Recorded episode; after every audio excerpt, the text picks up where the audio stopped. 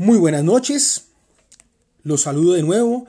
Mi nombre es Cristian Camilo Sánchez Rodríguez y a continuación escucharemos la lectura de un relato del maestro y escritor zipaquireño Guillermo Quevedo Sornosa que se titula Reliquias familiares de memoriales íntimos.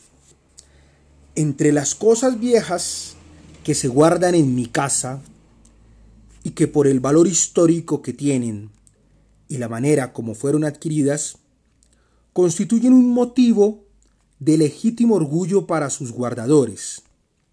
Figura, en primer término, un pocillo de porcelana que mi padre guarda con solícito cuidado. Y no es por el valor intrínseco de tal trabajo que en casa se despliega en esta particular cierta vigilancia, porque muy cerca de esa prenda puede ver el visitante que a nuestra humilde vivienda llega otros objetos de mayor atracción que bien podían eclipsar al pobre utensilio de que vengo hablando.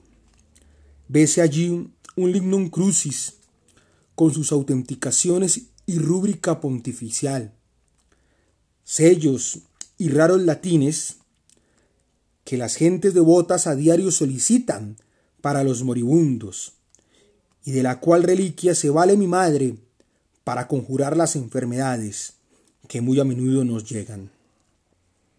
También luce en la sala de mi casa un cuadro con las medallas militares de mi abuelo, paisano, amigo íntimo del libertador, y además general de su grande Estado Mayor. Y como custodiando esas insignias que representan las más famosas victorias ganadas por la libertad, un as de cabellos del libertador Simón Bolívar, cortado en Guayaquil, como dice la leyenda, por mi abuelo, en ocasión memorable.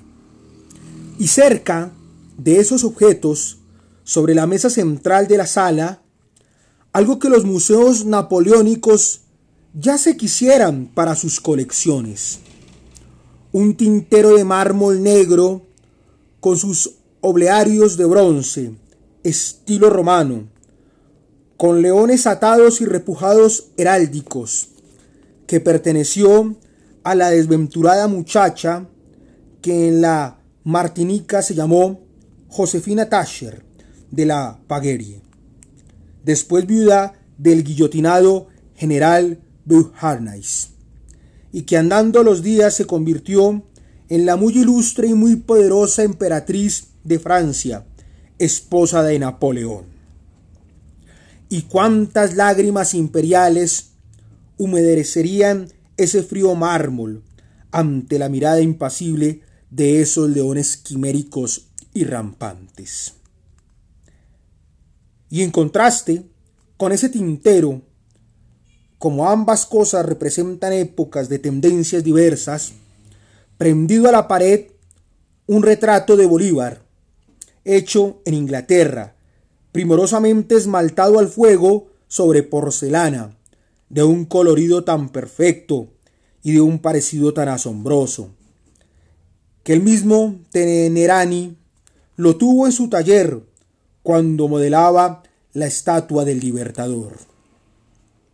Consúltese a este respecto el papel periódico ilustrado.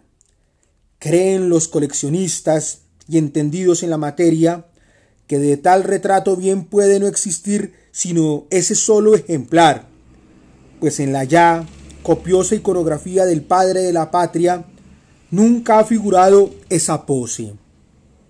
También hay, pero iba a referir la historia de un pocillo. Cuando el general Bolívar emprendió la campaña de la Nueva Granada, trajo con él al entonces joven don Nicolás Quevedo Rachadel. Las penalidades de la guerra y largos años de ausencia no fueron suficientes para que el errante militar fuera olvidado por una linda y patriótica caraqueña. Pues, fuerte como la muerte es el amor, y el de ella fue tan constante y verdadero que acompañada por el doctor Juan Manuel Arrubla, su tutor, porque era huérfana, se vino a Bogotá tras su amado insurgente, y en la capital de Colombia, centro entonces de la más formidable de las revoluciones, los dos jóvenes unieron su suerte, habiendo sido padrino de sus bodas el benemérito general Rafael Urdaneta. Como primer fruto de esa unión vino al mundo un vástago ilustre y artista cuyos méritos a otros ha correspondido analizar, don Julio Quevedo Arbelo. La casa del matrimonio Quevedo fue también la del Libertador, y en ese discreto rincón lugar de cita de los más grandes personajes de la época y bizarros jefes republicanos, muchas cosas pasaron que ignora la historia. Cierta noche se presentó el libertador a casa de su querido Quevedo, y con la confianza que entre ellos reinaba, puesta su amplia capa española, prenda que conservó esa noche a causa del intenso frío que hacía, Servida la predilecta bebida de los santafreños, el héroe ocupó su puesto, pero al arreglar el vuelo de su abrigo para darle libertad a los brazos, vino al suelo la hirviente taza. Yo repararé el daño, dijo Bolívar. Y ese detalle hará que Concha nunca nos olvide cuando lejos de sus cuidados estemos tras los españoles en el fin del mundo. Tiempo después, doña Concha Arbelo de Quevedo, una de las más ilustres matronas, cuyo recuerdo sea tan grato a la patria como satisfactorio a sus merecimientos. Como lo dice el título con que el Congreso de Lima le concedió la medalla de Ayacucho, recibía, enviado por Bolívar, un precioso pocillo que lleva en letras de oro bruñido la siguiente inscripción. Bolívar y sus capitanes vivirán eternamente en la memoria de Colombia reconocida. Así es que hemos llegado al final de este relato. Más adelante seguiré leyendo textos paquireños de artistas y escritores de la tierruca, muchos de ellos que se encuentran inéditos. Muy buenas noches.